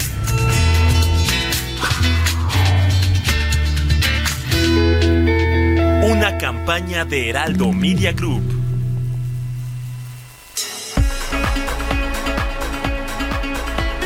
Bueno, pues gracias por continuar con nosotros en las noticias con Javier Alatorre. Y le comento que el Pleno de la Cámara de Diputados aprobó por mayoría el dictamen que reforma la ley del Seguro Social que beneficia a trabajadores del hogar trabajadores y trabajadoras del hogar. Con este aval garantiza a las y los trabajadores del hogar a todos los servicios médicos del IMSS. Y con esto nos vamos a un recorrido por el país. Las tres personas que fueron sentenciadas por el asesinato de la periodista Lourdes Maldonado López cobraron 3 mil dólares cada uno por cometer el homicidio. Así lo declaró este jueves el fiscal general del estado, Iván Carpio Sánchez. El autor material fue identificado como Guillermo Julián Castro, alias el Junior, y por aceptar su culpabilidad de haber disparado en contra de la víctima recibió una condena de 24 años de prisión y por reparación de daños la cantidad de 486 mil 900 150 pesos. Sus acompañantes, Eric Eduardo Contreras y Kevin Alberto Villarino Hernández, fueron sentenciados por 20 años de prisión y además de un pago de 486.950 pesos por la reparación del daño. El fiscal general del Estado confirmó que los detenidos son integrantes de la célula criminal de David López Jiménez, alias el Cabo 20, quienes forman parte del cartel de los Arellano Félix, misma que participó en el asesinato del fotoperiodista Margarito Martínez Esquivel. Esa es la información desde Tijuana, Baja California. La Organización Internacional Médicos Sin Fronteras llegó a San Pedro Tapanatepec, Oaxaca, para apoyar a las autoridades locales en la atención de los migrantes que se encuentran en esta localidad en espera de recibir el permiso otorgado por el Instituto Nacional de Migración. La brigada está integrada por 14 personas, entre médicos, psicólogos, trabajo social y personal de salud, así como el equipo de logística que se encuentra ubicada en una clínica provisional habilitada en un predio que facilitó la autoridad municipal se prevé la atención de 150 pacientes diarios. Entre los migrantes que han acudido a recibir la atención, se les ha brindado la información sobre los permisos otorgados por las autoridades migratorias. Desde el estado de Oaxaca, reportó José Luis López. En redes sociales circuló un video en el que se observa a un perro caminar en calles del municipio de Montescobedo en Zacatecas con una cabeza humana en el hocico. De acuerdo con los relatos, los hechos ocurrieron la noche del miércoles después de que habitantes reportaran el hallazgo de los restos en una mochila junto a un mensaje de un grupo del crimen organizado al interior de un cajero automático en una sucursal bancaria, cuando el perro se acercó y escapó con la cabeza. Elementos de la fiscalía recuperaron los restos la mañana del jueves y los trasladaron al servicio médico forense para poder determinar el sexo, edad y otros datos que permitan identificar a quién pertenecen, informó Ángel Villegas. En Soriana, leche al pura o Santa Clara UHT de un litro, 12.90 con 90 puntos. O compra uno y el segundo al 50% de descuento en dulcería, pan dulce tía rosa, línea bimbo parrillero, margarinas primavera y mantequillas gloria. Soriana, la de todos los mexicanos. A octubre 31, excepto línea de cajas y chocolates Ferrero. Aplica restricciones. ¿Qué, qué dolorosa situación en nuestro país, este, este tema macabro, absolutamente macabro del perro con una cabeza humana, eh, aparte de choqueante, este, aparte de macabro, es, es durísimo, Anita, Miguel, porque em, no, no, no, sabes que lo, lo terrible esto, en cualquier lugar del mundo, el que tú quieras, el que, el que tú quieras en, en, Ucrania, que están en guerra, en cualquier este, país de cualquier continente, en Sudamérica, en Nicaragua, que se está batallando eh, con, con, esa guerra política, en Venezuela, en Cuba, en México, en, en donde tú quieras, ya, ¿qué quieres que te diga de Europa, de los Estados Unidos? Esa escena, esa escena de un perro entrando a un cajero automático y llevarse una cabeza humana y caminar en medio generando horror y que nada pasara, es, es, es, terrible. Es un retroceso espantoso. Diga lo que se diga, que si no, que si los adversarios y que alguien soltó el perro. Eso no puede estar sucediendo en ningún lugar del mundo. Eso es regresar al oscurantismo, eso es regresar a la época medieval. Y eso desafortunadamente está sucediendo en nuestro país. Y duele, duele, duele, muchísimo que estemos hablando, qué bueno que estamos hablando de muchas cosas y de salir adelante y de pasarla bien. Y la, y la seguridad, eso es lo que se va a negociar, eso es lo negociable que ese tipo de cosas sucedan y que te tengan con, con verdaderamente con, con, con un, con, una situación espantosa. ¿Qué país del mundo, qué país del mundo, qué gobierno en el mundo aguantaría esa escena de un perro corriendo, caminando, eh, ni siquiera con una cabeza humana? ¿Qué, qué, qué? Eso, ¿Eso es lo que vamos a normalizar? ¿Eso es lo que vamos a negociar? ¿Esos son los resultados? No de tres, de cuatro o de ocho. Esos son los resultados de 20 años por decirlo de alguna manera, porque hay que ponerle también un, un arranque a todo esto, desde que estamos viviendo en alternancias y vamos a ponerlo en las alternancias, porque sí hemos tenido alternancias en el poder porque sí hemos tenido también una vida democrática, ya le tocó al PRI, luego le tocó al PAN, luego le tocó al PRI, ahora le ha tocado a Morena. Alternancia sí hay, propuestas de todos los colores, la del PAN, la del PRI, la de Morena. Y tenemos ese saltapatrás espantoso en, en, en la evolución de una sociedad. Esa escena macabra es del oscurantismo, esa escena macabra es de la época medieval. A mí que no me vengan y hacer como que, ah, pues es que se metió un perro. ¿Cómo que, cómo que se metió un perro, un cajero y sacó una cabeza humana? ¿Cómo? ¿Cómo podemos explicar eso, justificar eso? ¿Cómo podríamos ignorar esa situación? Qué injusto, qué injusto que un puñado chiquitito de delincuentes y otro puñado chiquitito de políticos nos lleven a vivir una escena macabra como esa. Porque les hemos dado oportunidad durante 20 años o 25 años o más. Y hoy estamos cerrando esta eh, semana difícil, con carestía, con angustia, con mortificación, y se acerca el fin de año y regresar a eso realmente y decir, no, pues es que el municipio, no, pues es que el gobierno del estado, no, pues es que los, los, los chairos, no, pues es culpa de los conservadores. No, no, no se trata de echar culpas a nadie. Se trata de ser efectivos. Pero eso, eso es verdaderamente inaceptable, verdaderamente inaceptable estar viviendo esas, esas situaciones donde, por cierto, pues ya nadie sabe nada, se llevaron la mochila, pero ve tú a saber si alguien fue detrás del perro, Miguel. Qué, qué, qué, qué cosa tan espantosa, tan, náuseas. Tan, dolorosa. Este, yo la verdad pensé que por ser fecha de muertos y de este rollo, podría ser una cosa más así, pero conforme le rascas este, y entiendes que, que es real, ¿no? Que hay No, eso es un reto del crimen organizado. Eso es a los que este, este señor está llamando a negociar. ¡Qué horror!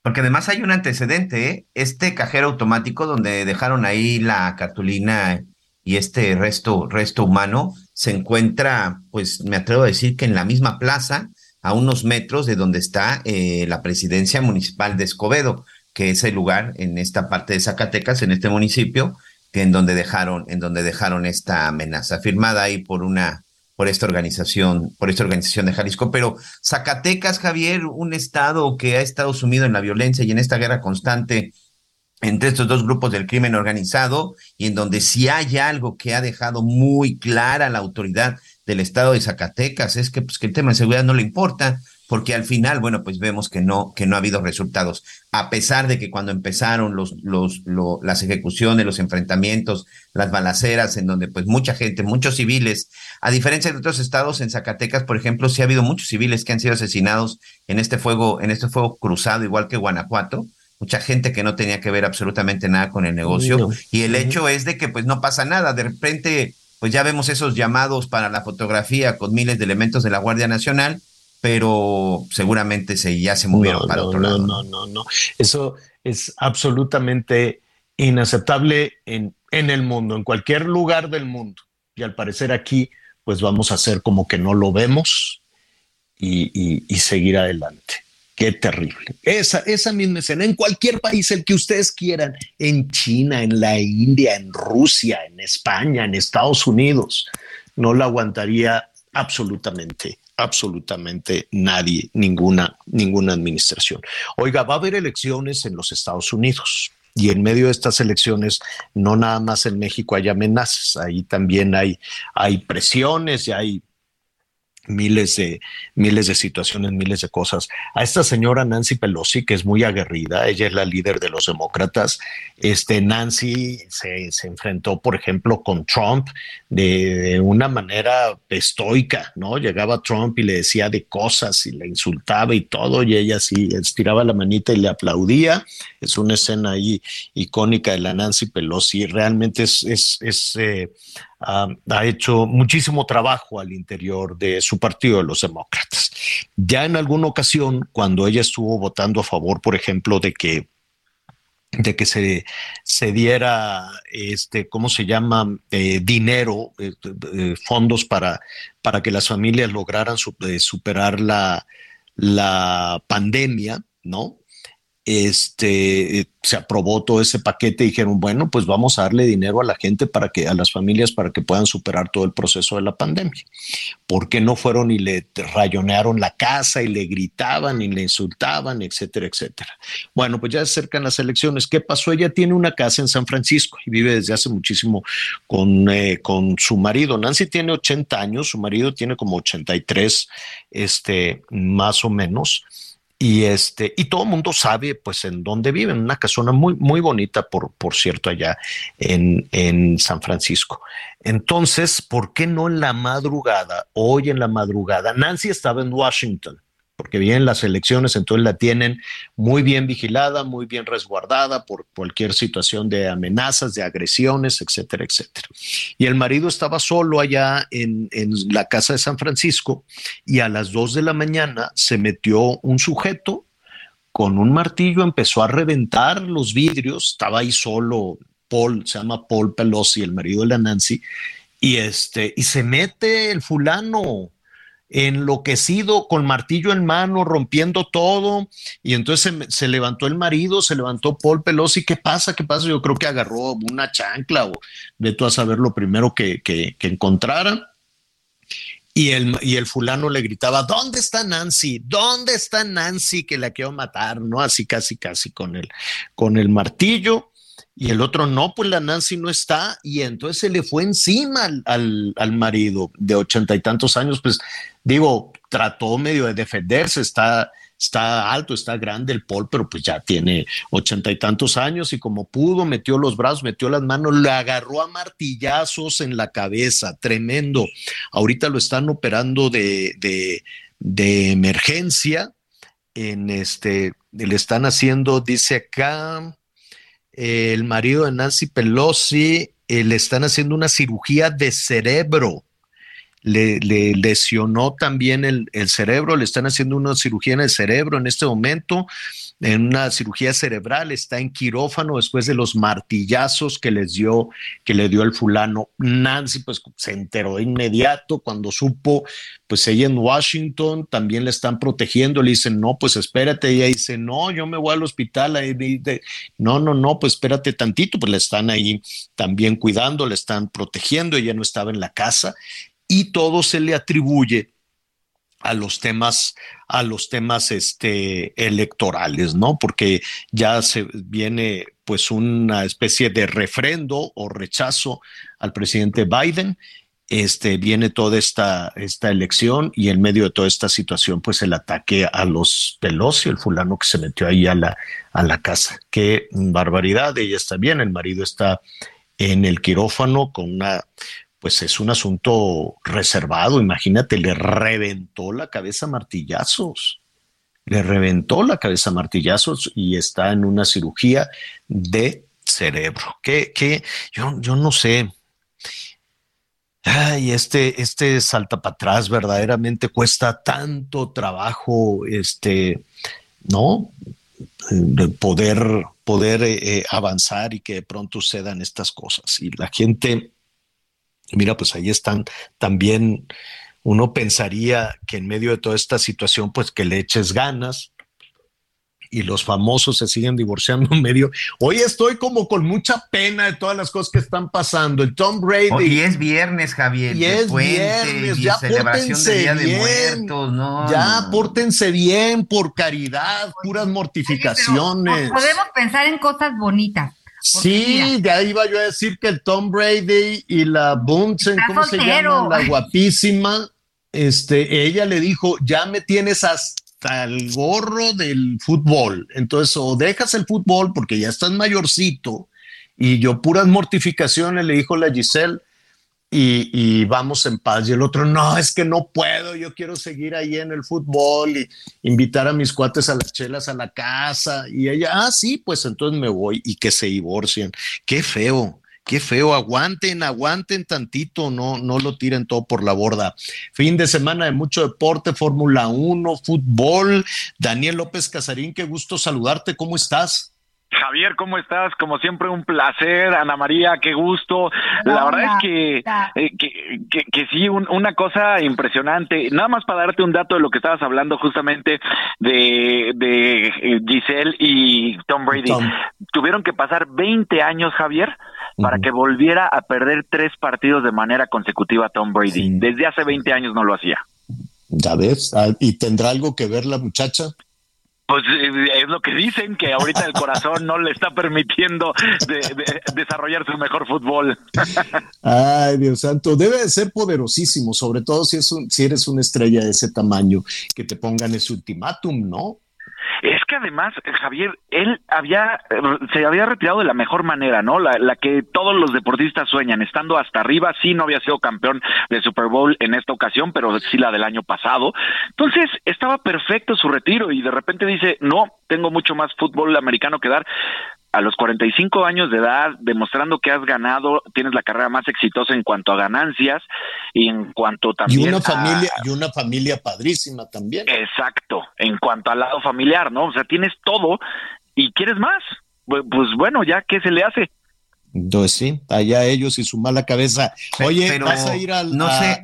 al Gran Premio? ¿Cómo va a estar la cosa? Sí, Miguel. Perdón, perdón nada más aquí para meter eh, mi cuchara. Oye, este, pero dime una cosa, sinceramente, mantenerse en esta posición, Daniel, cuando ya no está en su mejor momento Tom Brady, porque bueno, lo hemos visto que ya no es el mismo, a los 45 años evidente no, sigue siendo inteligente y todo, pero de repente le ponen a un Mahomes y le ponen a todos estos chavos, pues ya no es lo mismo, ¿no? O sea, esperemos que no le suceda lo que a muchas grandes estrellas, que fueron grandes, muy grandes, pero no saben cuándo retirarse.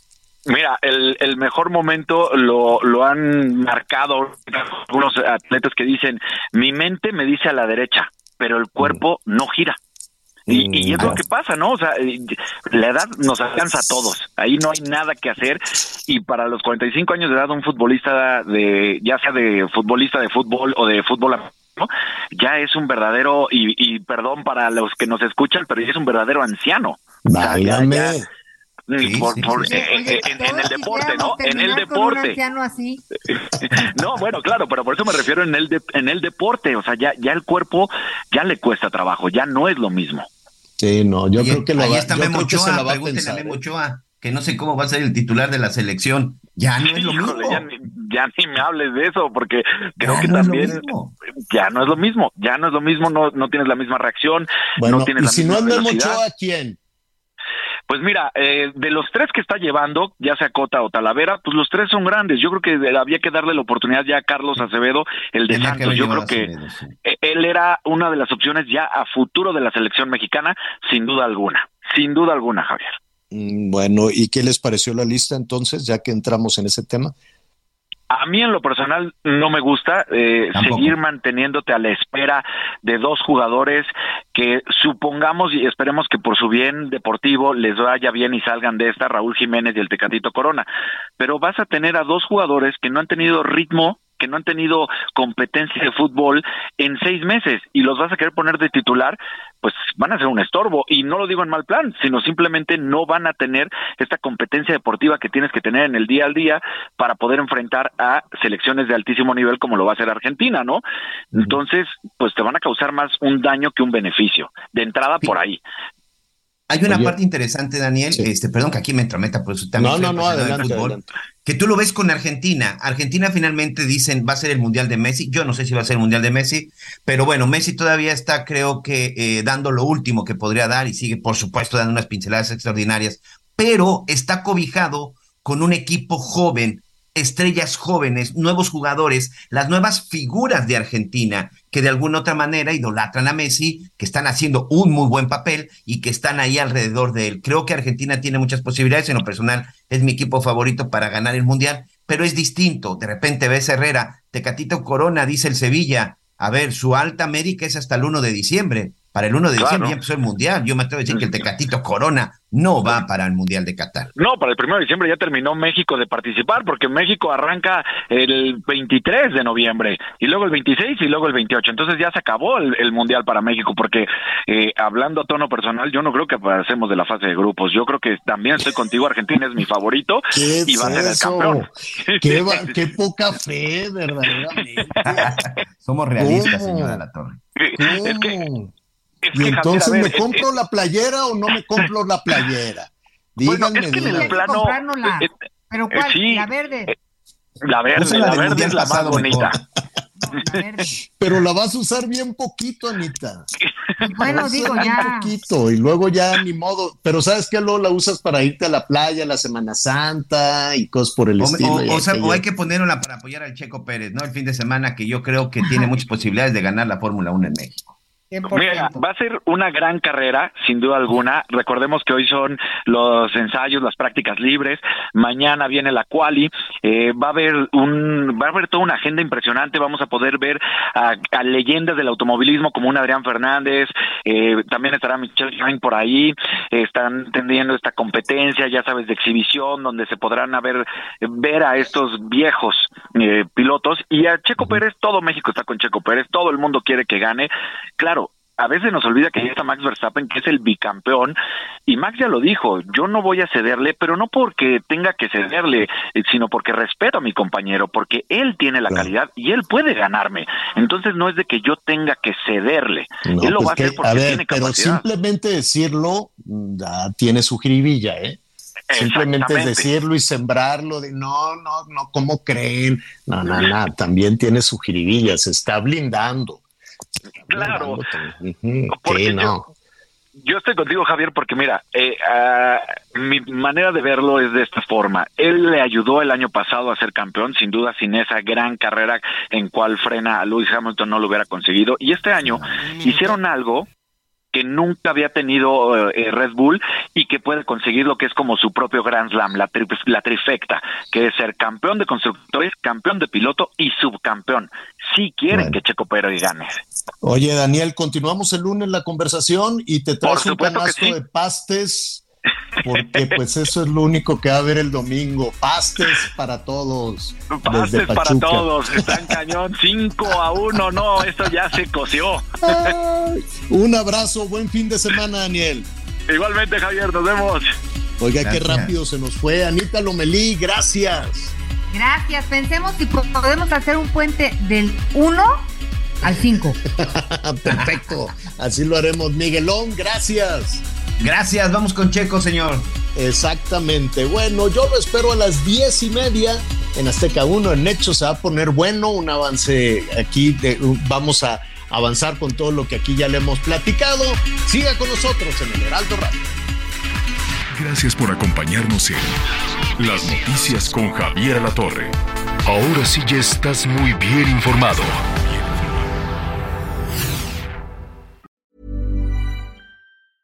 Cool fact a crocodile can't stick out its tongue. Also, you can get health insurance for a month or just under a year in some states. United Healthcare short term insurance plans, underwritten by Golden Rule Insurance Company, offer flexible, budget friendly coverage for you. Learn more at uh1.com.